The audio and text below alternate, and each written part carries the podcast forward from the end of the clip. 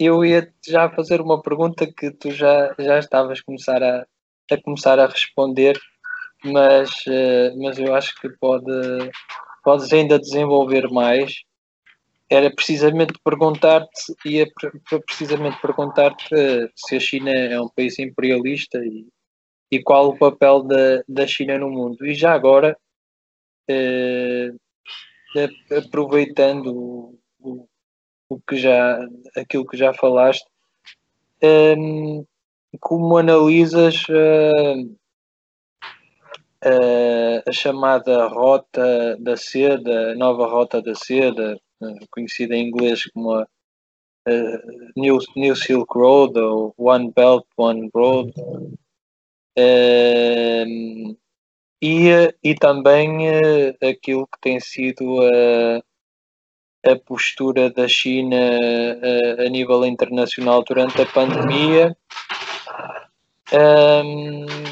Há toda, há toda um, uma, uma abordagem da parte da China, se calhar é importante esclarecer aqui, eh, que, que pretende indicar que a China tudo o que está a fazer é ajudar ao desenvolvimento económico de, de, outros países, está a criar infraestrutura, a fazer ligações de transporte, a melhorar o comércio internacional. E no caso da pandemia é, é com, com as vacinas chinesas a, pronto, a ajudar a, ajudar países que não têm, não têm acesso a vacinas e, um, e dá a impressão que está a fazer tudo muito uh, solidariamente e carita, carita, caritativamente, eh, pelo menos eh, segundo o discurso oficial da, do Estado chinês. É, a, eu concordo com as questões que você levantou, porque elas são realmente. Assim, quem vive como nós aqui num país dominado, talvez não, não tenha, porque já viveu esse mesmo discurso de que as potências imperialistas fazem seus movimentos de investimento nos países dominados preocupados com o desenvolvimento deste país, com sua, com sua integração à, à, à economia mundial em melhores condições. Esse discurso no Brasil existe historicamente, né?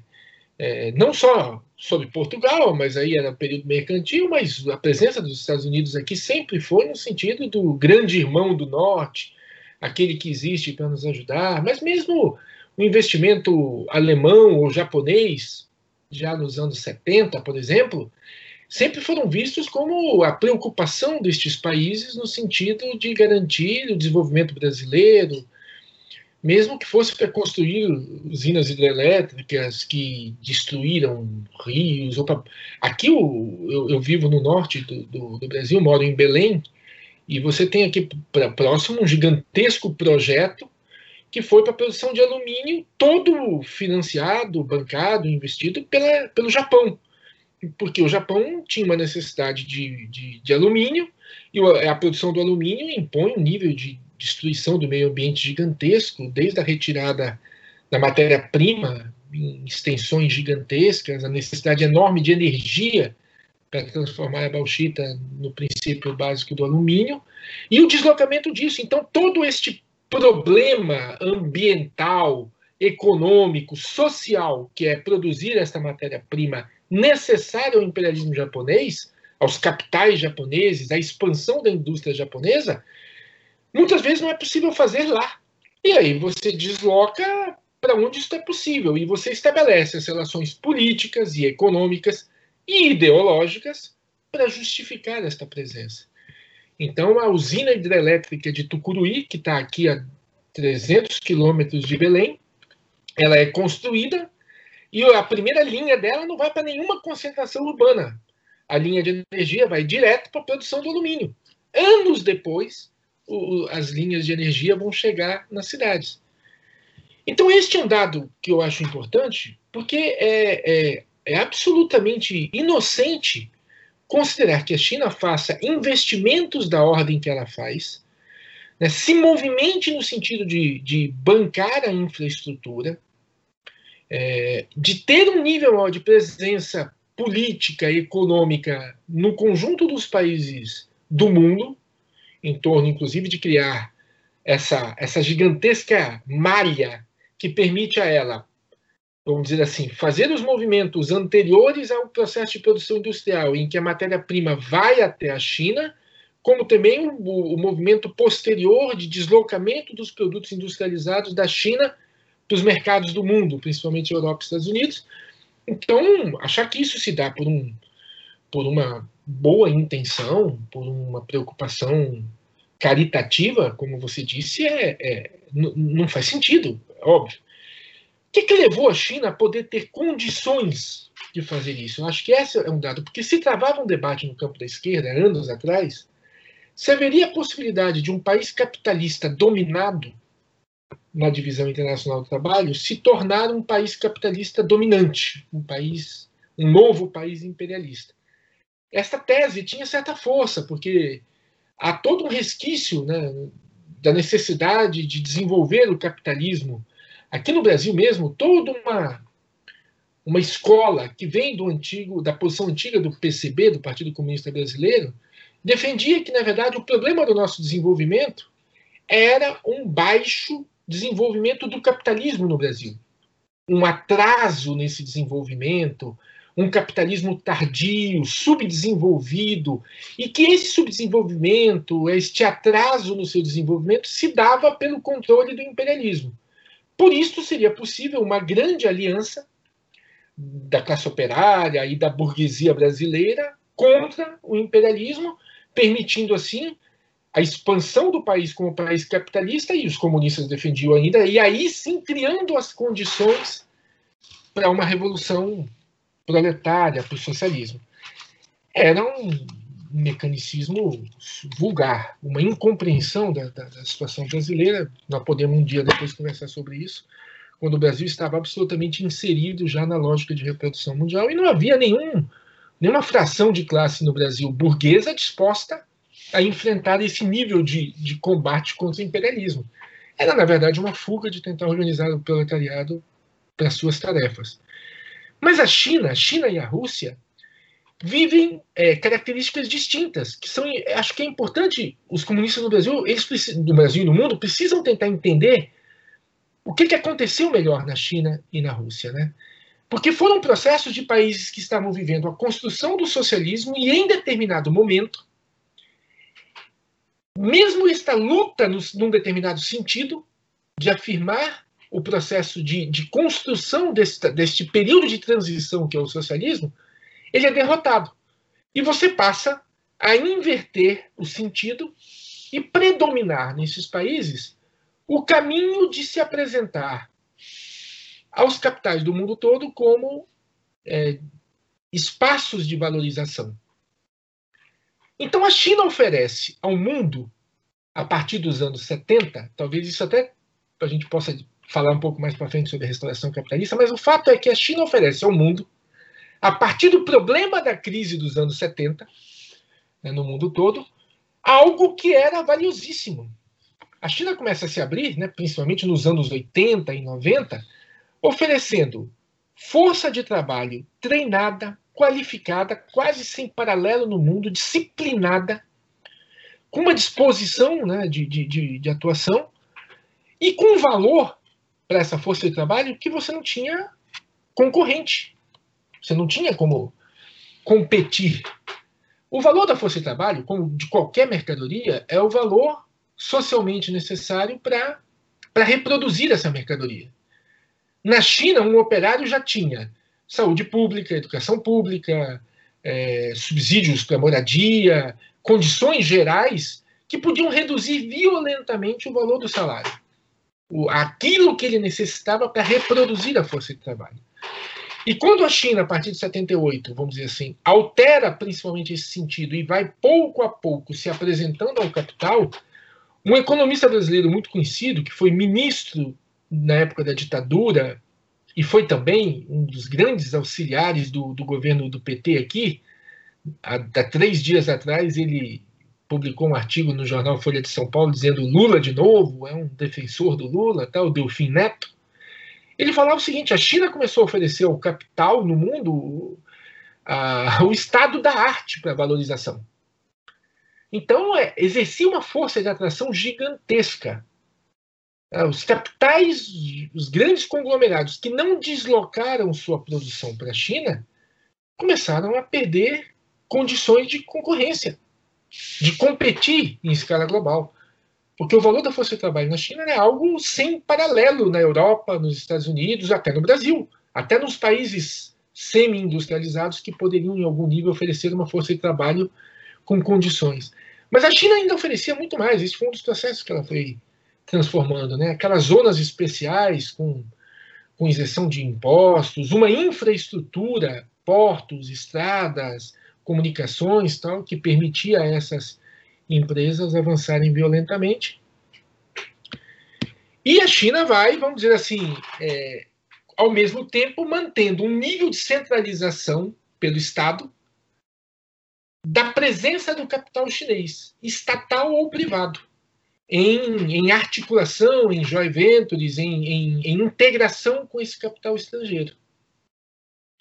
Este quadro, que a gente pode depois detalhar um pouco mais, relatar um pouco, ele vai gerando é, o fato de que a China se tornou um país onde as relações de produção são fundamentalmente relações de produção capitalistas. É, aí um outro dado que é importante entender. As relações de produção capitalista são as relações em que a classe operária se coloca no processo de produção numa posição dominada. É, o, o Marx desenvolve isso brilhante ali no Capital, naqueles capítulos da subsunção formal para a subsunção real do trabalho ao capital, é, em que, na verdade, o problema do controle, o problema da definição se as relações de produção são ou não capitalistas, não está fundamentalmente na propriedade dessas relações de produção, por mais que este processo na construção do socialismo tenha que passar. Você expropria a propriedade privada e a transforma em propriedade coletiva. Juridicamente é uma alteração. Mas é necessário caminhar também no sentido de alterar isso nas relações de produção. Caminhar neste sentido. Este processo na China fez foi se reforçar. Né? Então, assim, as empresas chinesas no século XXI, privadas principalmente, mas as estatais também, tratam sua força de trabalho como uma força de produção de valor que tem que ser controlada, é, formada para isto, reproduzida para isto, né, garantida em função disso, controlada em função disso. Então, o problema de perguntar que relações de produção predominam em um determinado país e qual o sentido que esse país toma, não tem a ver, como muitos fazem, com expansão econômica, com dados estatísticos, é, ou mesmo até com melhoria das condições de vida, que é um dado importante, mas que também aconteceu no Japão, à medida que se expandiu a partir dos anos 50, ou nos Estados Unidos, ou na própria Europa do pós-guerra, passa principalmente por, por se perguntar qual é o nível de controle efetivo que a classe operária e os trabalhadores têm sobre a forma com a qual se dá o processo de produção, as relações de produção. Então, acho que esse é um dado importante. Quer dizer, na, na China, quem controla, quem é proprietário dos meios de produção é uma classe. É uma classe de capitalistas privados ou estatais, mas é uma classe dominante. E os trabalhadores são despossuídos desse controle. São relações que, em que predomina a exploração da mais-valia e em que isso se aprofunda, principalmente em 78 para cá. Mas por que imperialista? Porque aí você poderia dizer, não, tudo bem, a China, então, é só um país capitalista. Mas por que imperialista? Porque, primeiro, são os grandes monopólios que hoje, seja no setor bancário, comércio exterior, nos monopólios privados, nacionais e estrangeiros, que exercem a atividade predominante na China, a atividade capitalista predominante. Vários dados já expressam um pouco isso. Aquele número de bilionários é, da China já é o maior do mundo.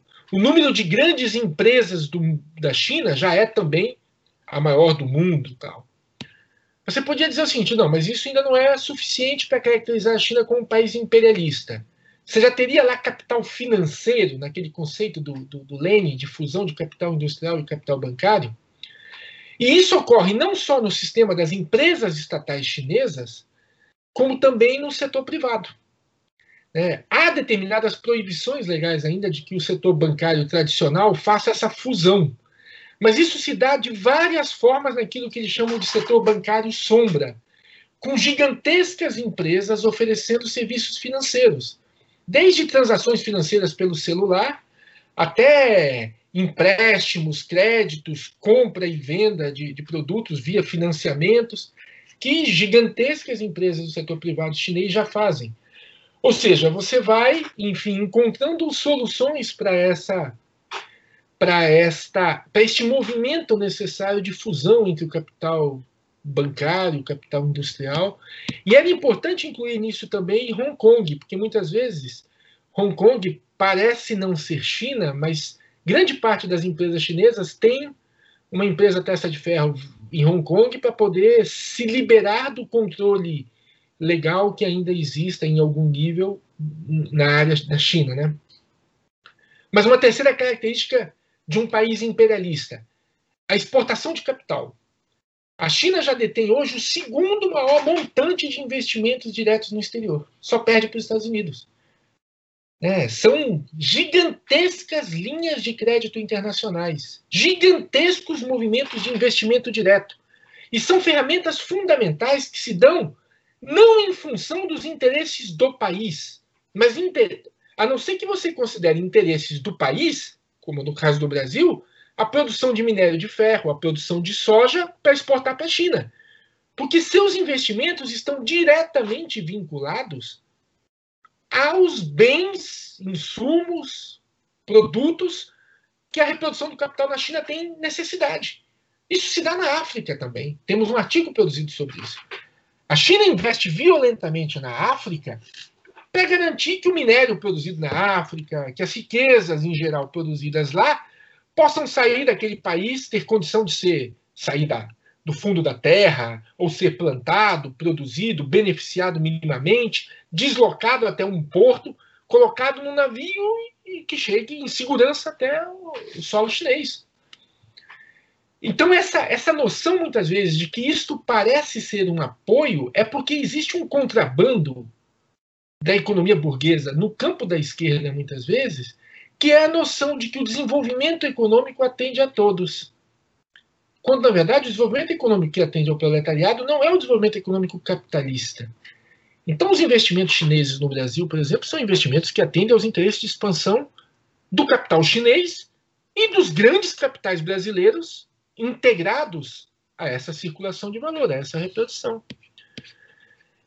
E a China, finalmente, naqueles últimos, naquelas últimas características que o, que o Lenin coloca, partilha do mundo entre monopólios e entre potências, isso tem ficado cada vez mais claro. Né? A China tem se transformado, por exemplo, num gigantesco elo de centralização dos capitais no sudeste da, da Ásia. Né? Vários países em volta são produtores de insumos semi-industrializados, com pouco nível de, de insumos para a produção econômica chinesa e vice-versa. Até o Japão, em algum nível, também já estabeleceu esse nível de relação para os monopólios chineses. A perseguição, por exemplo, a Huawei e sua tecnologia de, de 5G é parte desta concorrência entre capitalistas na partilha do mundo. O Brasil vai viver agora a, a, concorrência para a questão da, das comunicações em 5G, para esse nível superior de, de, de comunicações, e a pressão foi gigantesca por conta das relações do Brasil com os Estados Unidos para impedir que a Huawei pudesse participar com sua tecnologia desse processo. E foi derrotado. Né? Foi derrotado pelas empresas brasileiras porque elas já utilizam os produtos chineses. E não teriam como participar de um processo como este sem a manutenção das alianças com, com, com as empresas chinesas. E, finalmente, isso que você falou, né? quer dizer, a, a questão da partilha entre as grandes potências e essa gigantesca iniciativa, né, One Belt and Road, a nova rota da seda, da seda que é um investimento de bilhões de, de, de dólares no mundo todo, construindo todo um setor encadeado que busca é, disputar com, com os Estados Unidos, principalmente, ah, tanto o acesso às fontes de matéria-prima, como também a oferta de bens industrializados. Né? Agora, alguns dias atrás, lendo um texto do. Aqui a gente chama KKE, e vocês em Portugal chamam KKE, eles colocam como os investimentos americanos, na tentativa de criar rotas para produção, para oferta de gás e petróleo na Europa vindo do Oriente Médio, passam por dentro da Grécia.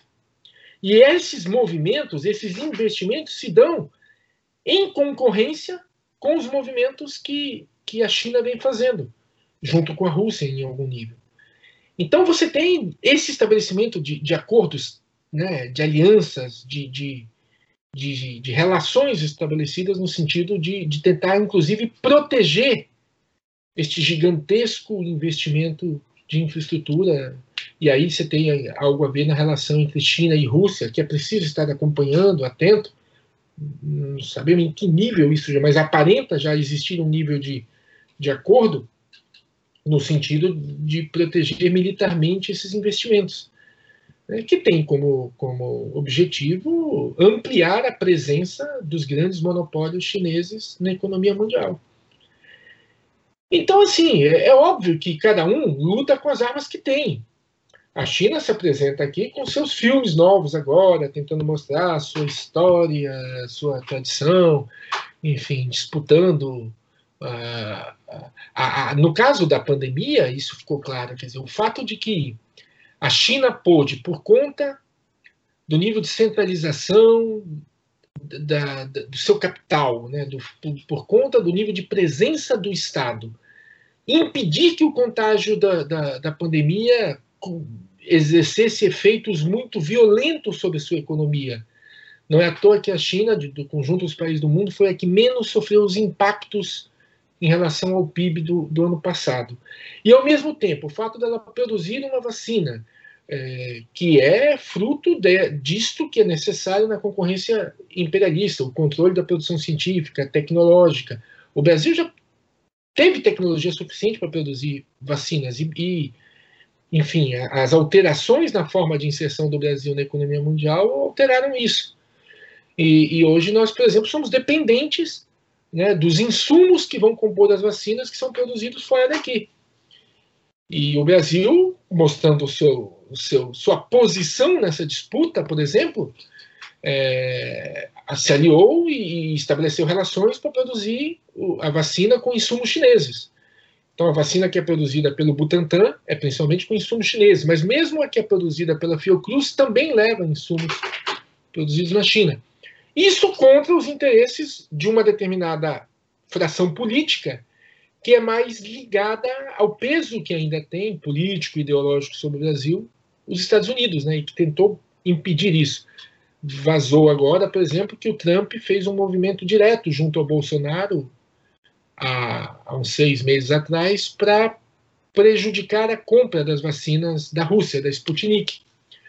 Mas toda a articulação aqui dentro também, que está bancando, estimulando a venda das vacinas da Rússia é feita pelo um grupo político chamado Centrão, aliado do Bolsonaro e extremamente conservador. Essa vacina já está sendo conhecida como a vacina do Centrão. Então, na verdade, a, a disputa também pelas vacinas, a disputa pelas políticas em torno ao enfrentamento da pandemia, não estão descoladas dos interesses econômicos. E daria todo um debate muito interessante. A China tem se aproveitado deste fato e, e expandido. Isso se deu, inclusive, no ano passado com a venda de respiradores para para UTIs, né, unidades de tratamento intensivo, é, de máscaras, de a, luvas, de equipamentos de proteção individual, de equipamentos médicos, de medicamentos, ela tem utilizado essa sua e é isso que expressa um pouco esse seu maior dinamismo na disputa interimperialista, ela tem utilizado isso como, vamos dizer assim, espaços a serem ocupados pela sua diplomacia e acordos a serem estabelecidos. Né? Tem, tem negociado sobre isso. Né? Então, assim, se a gente resgata os conceitos, não tem como achar que o que a China vive é um socialismo com características chinesas, um socialismo de mercado, né, um recuo tático, sei lá, de 40 anos, ou uma grande NEP É, nesse mesmo documento do, do KKE que eu li, do KKE, eles fazem também a crítica a essa noção de que a China estaria vivendo, fazendo uma, uma NEP, né, que é uma outra situação sem, na nossa opinião, sem, sem sentido. Então a China expressa o conjunto dos conceitos e, e age como um país imperialista, se movimenta nesse sentido, usando os instrumentos políticos que ela tem para isso, usando as organizações reformistas que têm ilusão com isso, que de certa forma encontraram aí né, a substituição né, da, da, antiga União Soviética pela China. Enfim, o PCdoB aqui no Brasil é muito típico disso. Depois a gente fala um pouco sobre isso. Então penso assim, sem, sem trabalhar com os conceitos do imperialismo, você não consegue entender objetivamente os movimentos que a China faz e pode pode ser, vamos dizer assim, confundido pela sua propaganda, o que não é. E independe se é bandeira vermelha, foi esse martelo, isso não é problema nenhum. Eu estava dando exemplo a um amigo meu um dia desses que, na comemoração dos 70 anos da Revolução Chinesa, é, a Fiesp, que é a Federação das Indústrias do Estado de São Paulo, por, por conta da gigantesca relação que tem entre China e Brasil, não teve problema nenhum em projetar no seu prédio emblemático, um prédio que eles têm na Avenida Paulista de São Paulo, um prédio que é um símbolo do, das indústrias lá de São Paulo, projetar a bandeira chinesa. E durante dois dias ficou o prédio todo ele em vermelho, com a bandeira da foice e martelo, as estrelas douradas. Tudo isso são negócios, e para negócios está valendo.